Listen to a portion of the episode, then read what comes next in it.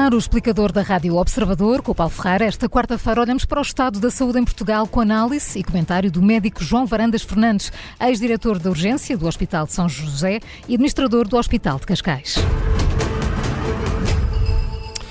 Muito bom dia, João Varandas Fernandes. Eh, obrigado pela disponibilidade para estar, eh, para estar neste explicador.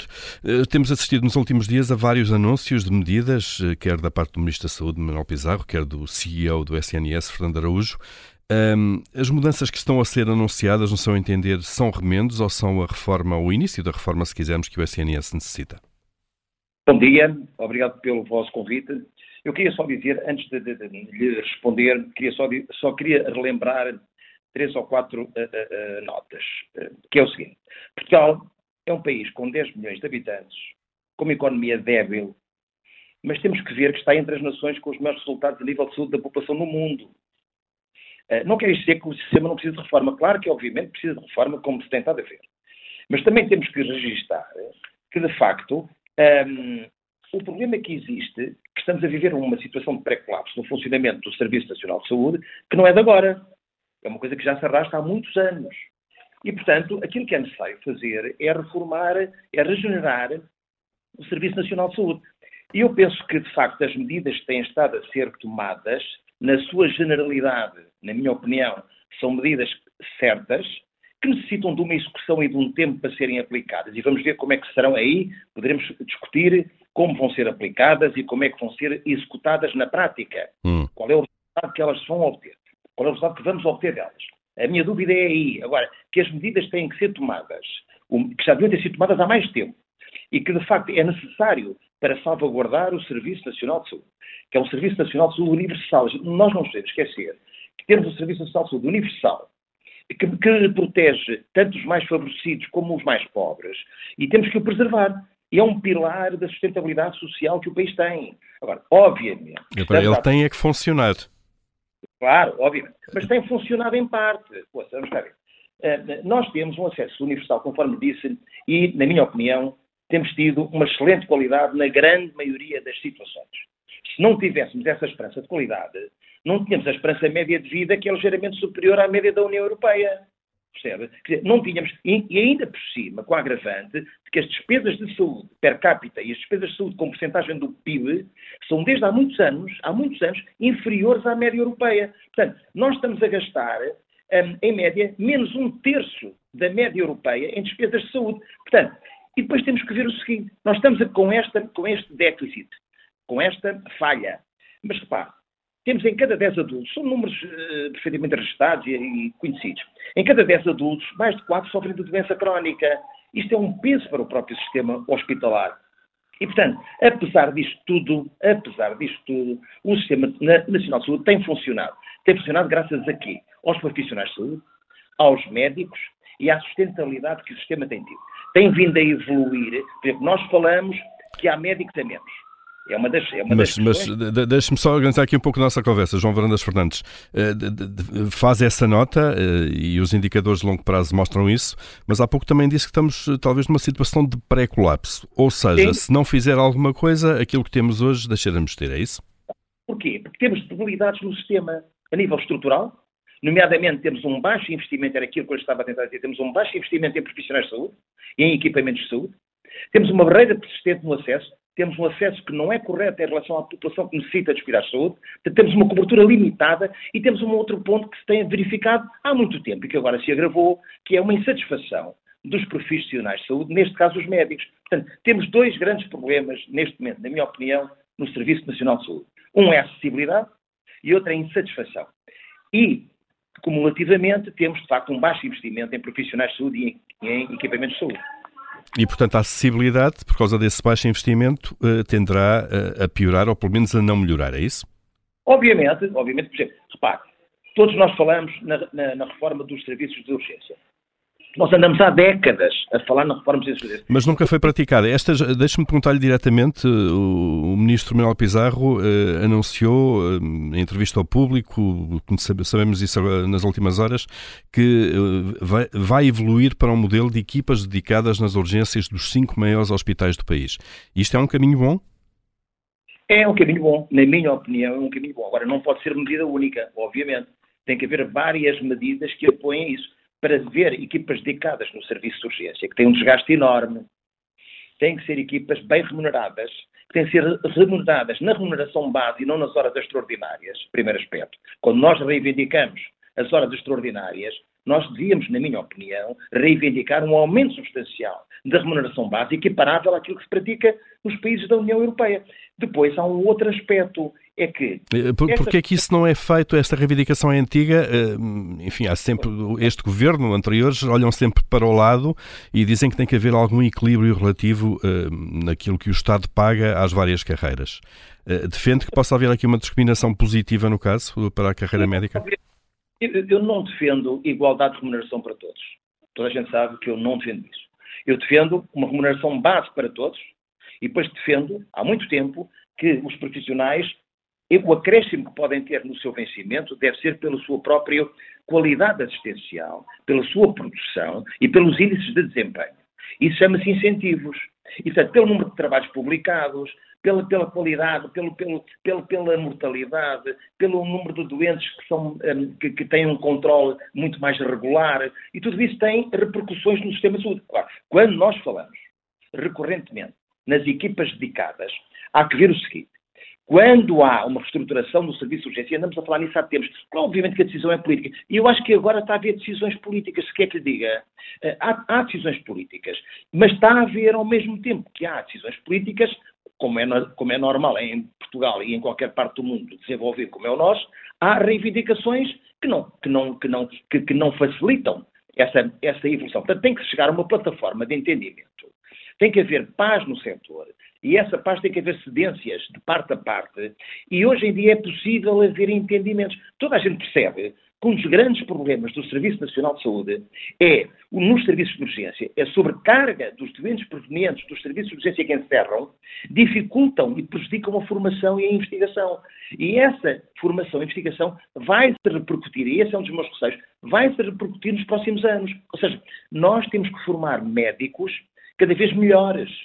E estamos a correr o risco de não os poder formar cada vez melhores. Essa é uma preocupação que temos todos que ter. Portanto, hum. as reformas na saúde têm que ser feitas, toda a gente fala nisso, há décadas. O sistema tem 44 anos. É um sistema importantíssimo que foi aplicado em Portugal. Todos os países europeus eh, percebem, compreendem e valorizam o nosso sistema de saúde. Agora, temos que chegar a um entendimento com os médicos, obviamente, entendimento esse que tem que existir, tem que haver cedências de parte a parte e temos que chegar a pontos. Agora, resoluções para isto não são fáceis.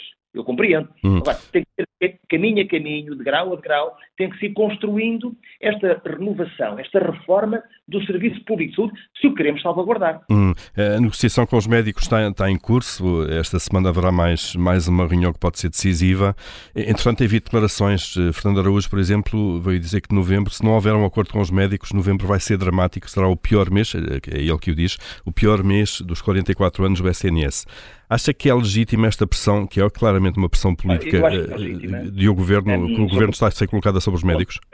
Não, acho não. Vamos querer. Há uma, há, aquilo que o Fernando Araújo revela nessa afirmação é uma grande inquietação. Se repararmos bem, desde o seu convite até às peripécias da promulgação dos diplomas sobre, sobre a orgânica e os estatutos da direção executiva do Serviço Nacional de Saúde, foram atos sucessivamente adiados é natural que se alerte para um problema real, que não é de hoje e que pode acontecer. Portanto, eu acho isto natural. Não é fazer pressão, é a detectar, é revelar pela responsabilidade que ele tem, e todos nós temos uma cota parte da responsabilidade na situação que hoje estamos a viver. Atenção. Agora, é evidente que haver decisões políticas da reforma. E eu penso que isso, repito, é isso que está neste momento a tentar ser feito. E se for essa a intenção, e se forem bem executadas, vão ser executadas ao longo do tempo, isto não vai ser fácil de aplicar, porque é uma mudança de paradigma. Um, se forem feitas, eu penso que, de facto, temos aqui garantido a continuidade numa prestação assistencial de qualidade, universal, que é aquilo que o país precisa e é aquilo que todos os cidadãos querem. Só para terminar em relação ao Dr. Fernando Araújo. Obviamente que queremos saber quem está na posição que ele está tem o legítimo direito de revelar a sua preocupação. Ele foi espontâneo nisto, acho eu, quer dizer, não, não estou aqui a fazer advogado de defesa, mas vejo isto como se fosse um nós. É natural ele esteja preocupado. Agora, isto não, não quer dizer que seja pressão. Eu não entendo assim. Percebe? Muito bem.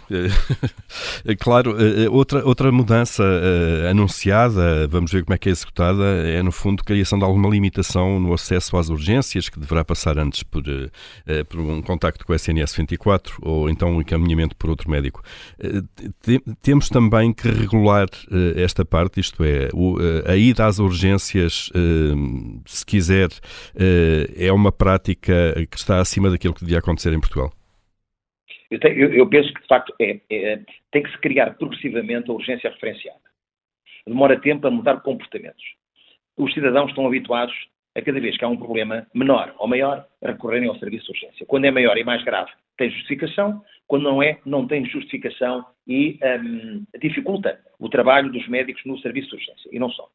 Obviamente que tem que se aumentar a resposta aos doentes agudos, não urgentes, em contexto extra-hospitalar. Por isso é que eu entendo que esta colaboração um, eh, com o setor privado e com o setor social era uma colaboração que, com uma boa estratégia, podia dar bom resultado e podia dar índices de, de desempenho e de satisfação elevados.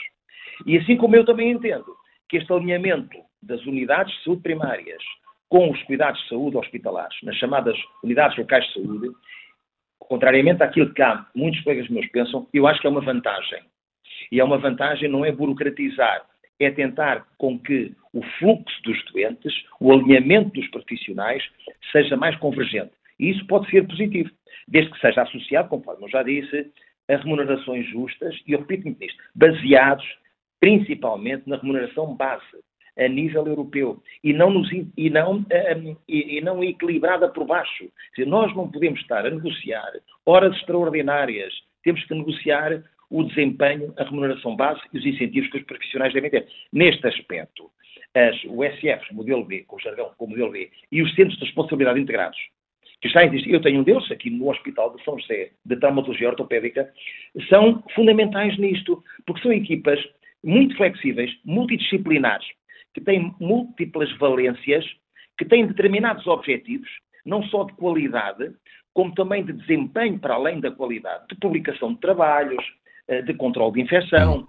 Isso ajuda, ajuda a que esses profissionais, obviamente, têm que receber incentivos, têm que receber prémios pela sua, pelo seu desempenho. E essa remuneração acrescida, penso que é útil. E pode este, estes modelos, quer as USF, modelo B, quer os centros de responsabilidade integrados nos cuidados hospitalares, podem, quer na urgência, quer na saúde mental, pode trazer profissionais que estão fora do Serviço Nacional de Saúde ao Serviço Nacional de Saúde. Uhum. E, portanto, eh, esse caminho, eh, com a flexibilidade salarial também, que permite pagar mais aos profissionais, deverá ser cada vez mais seguido, no seu entender? Deve ser cada vez mais seguido. Repare, é muito contestado os diplomas que julgo que tenham sido hoje ou ontem promulgados sobre a dedicação plena. Mas a dedicação plena é voluntária. A dedicação plena corresponde aumentos entre os 20% e os 30% base. E parece-me parece correto, parece-me um caminho a percorrer. Pode não ser tudo já. E acha é um que vai haver muitos profissionais a aderir à dedicação plena? É uma medida recente, é uma medida recente. Eh, não tenho neste momento uma sustentabilidade técnica ou científica que lhe possa dizer se sim ou se não. Um, agora, o que eu penso é que, de facto, os profissionais que queiram ter uma carreira dentro de um Serviço Nacional de Saúde que um, tem excelente qualidade, tem carreiras muito diferenciadas dentro do Serviço Nacional de Saúde. Um, eu acho que é um caminho, essa remuneração acrescida é um caminho, e depois há um caminho que tem, há, um, há um percurso que tem que ser trilhado, na é verdade, para que hum, esses sistemas, esses centros de responsabilidade, esses modelos de organização sejam cada vez mais ajustados às realidades. E, portanto, eu hum. acho que é um caminho, acho que a possibilidade de haver uh, número de profissionais, não sei se muito, se pouco, não sei, neste momento não sei, é uma medida relativamente recente, um, mas eu acho que é justo uh, pensar que pode abranger uh, uma, boa, uma boa quantidade de profissionais. É, vamos ter que esperar então por isso e, pelo, e, pela forma como são colocadas no terreno to, todas essas medidas. João Fernandes, muito obrigado pela disponibilidade para nos ajudar de facto a ler aquilo que se vai passando no Serviço Nacional de Saúde. Bom dia, obrigado. Obrigado, bom dia.